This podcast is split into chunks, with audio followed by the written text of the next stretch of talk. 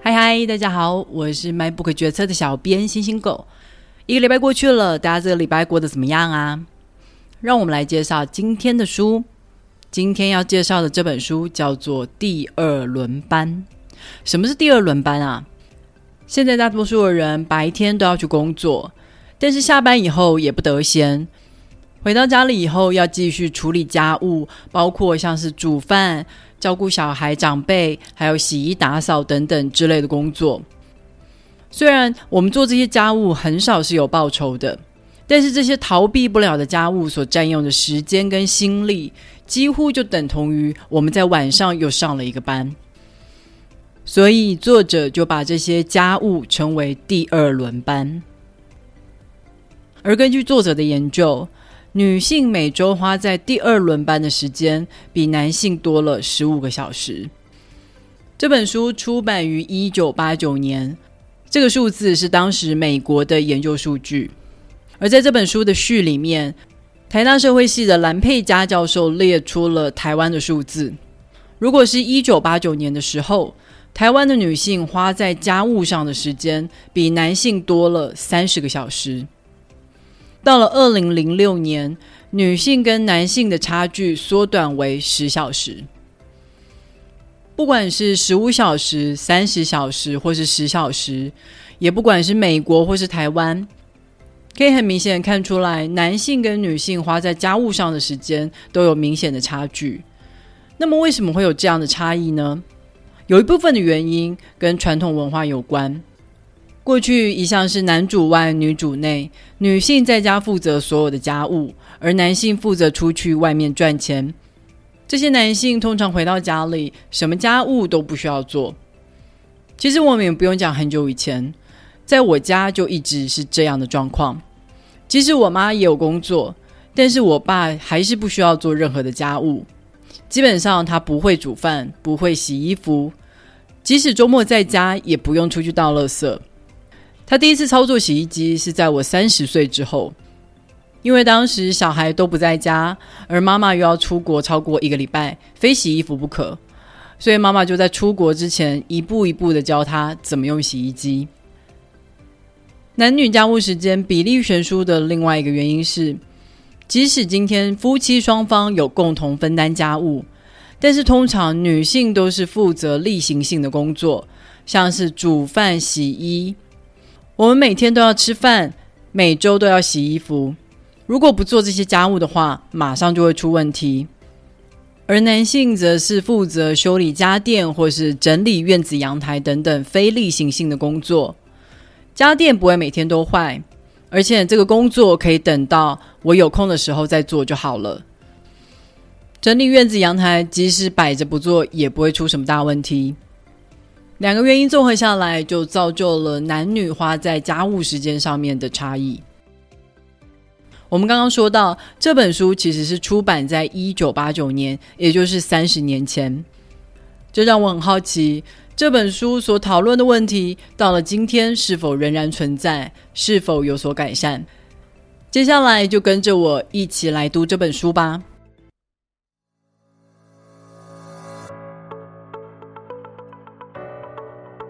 我相信大部分的人，即使不知道前面研究所列出来的确切数字，也一定会在家里感受到爸妈分担家务量的差距。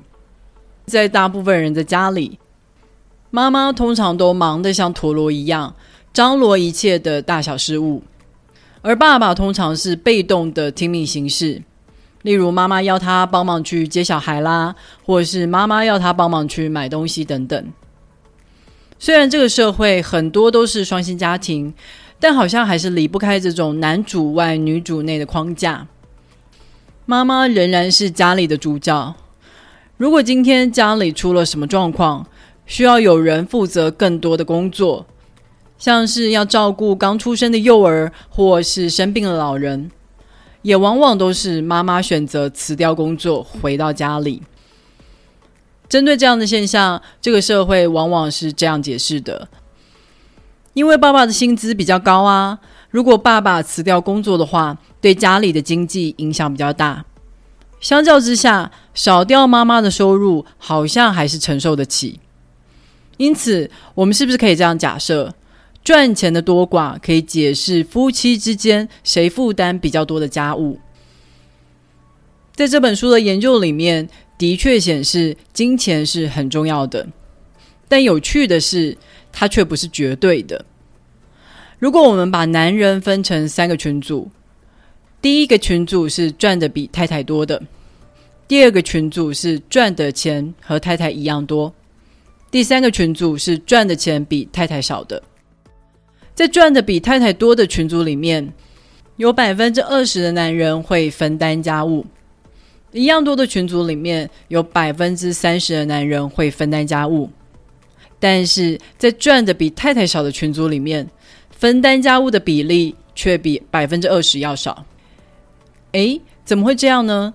不是都说赚钱的人很辛苦，所以回到家里要好好休息，不需要分担家务。那为什么那些赚的比太太少的人没有做比较多的家务呢？在作者的访谈里面发现，有的男人会觉得。他赚的比太太少，已经影响到他在家中的地位了，所以他更加刻意的拒绝分担家务，来显示自己仍然是家中的王，有权利可以享受太太的服务。而有的男人会说，他已经调试自己的心态，去接受太太赚的钱比他多，这是一种很大的牺牲，所以太太应该做更多的家务来补偿自己。事实上，这样的想法不只存在在男性，有的女性也会有这样的想法。他们觉得自己赚比较多的钱，好像显得自己是一个很有野心的人。为了不要让老公感到沮丧或是感觉受伤，他们往往主动承担更多的家务，也拒绝开口请比较有空的老公来分担家务。就是要想办法把家务做到尽善尽美，来显示自己没有因为个人的野心而牺牲家庭的幸福。所以没有错，金钱很重要，但是金钱只为男人服务，它帮助了男人免除了大部分家务的责任，但是却无法让女人从家务脱身。有经济能力的女人寻求的帮手不是老公。而是更先进的自动化家电，或是其他比较低薪的女人。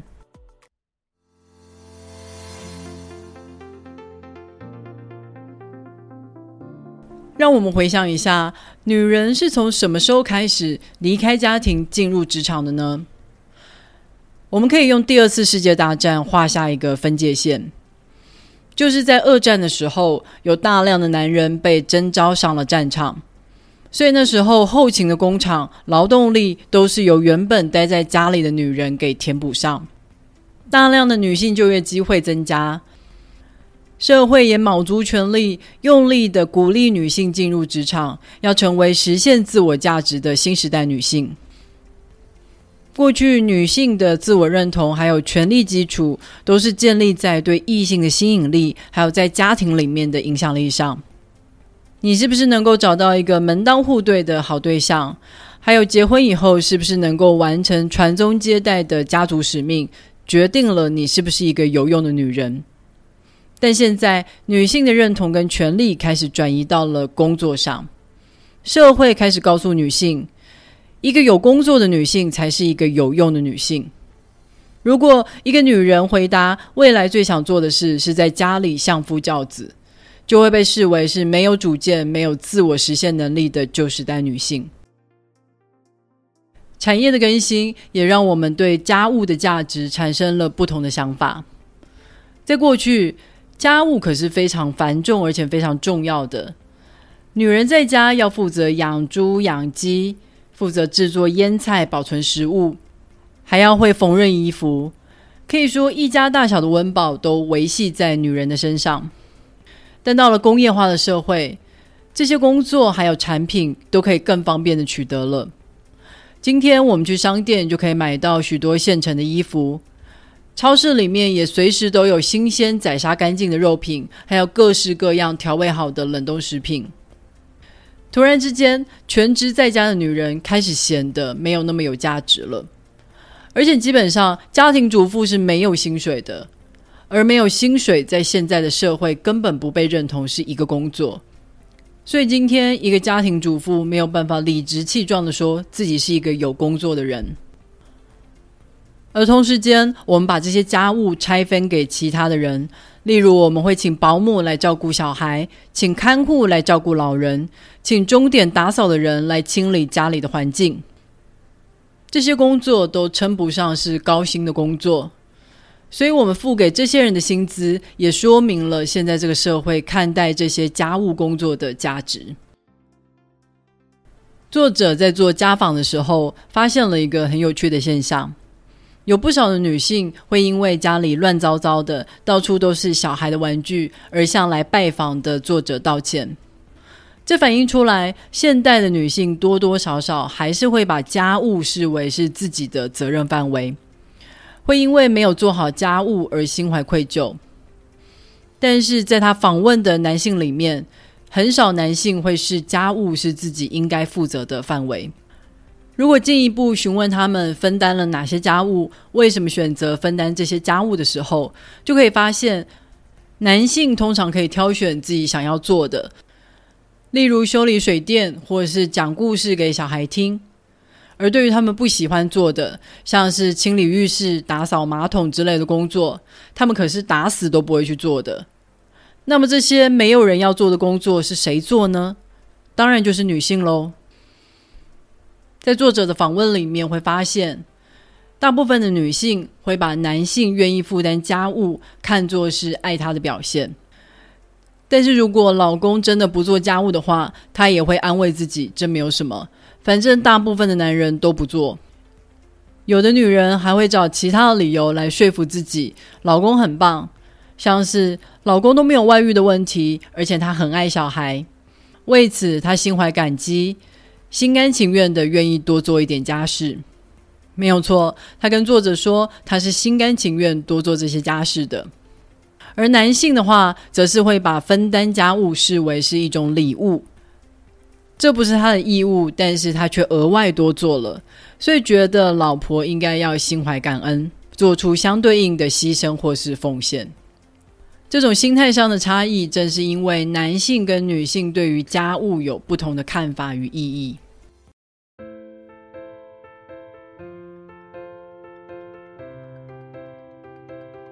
好的。第二轮班这本书就暂时介绍到这里了。我想，如果我是在年轻的时候读这本书的话，我应该会读得满腔怒火，觉得这个社会对女人真是太不公平、太可恶了。不过现在我已经能够比较冷静的去了解这种性别不平等背后的原因。这场性别革命很大一部分的原因是因为经济结构上的改变。男人经历工业化的时间比女人要早。那时候，他们离开家里的农田，进到工厂或是办公室，成了上班族。当男人花时间在职场上追求自己的价值认同的时候，是女人帮忙吸收了这场变革所带来的动荡。后来，女人迎来了自己的工业化，女人被带进职场，社会文化开始灌输女人新的价值认同。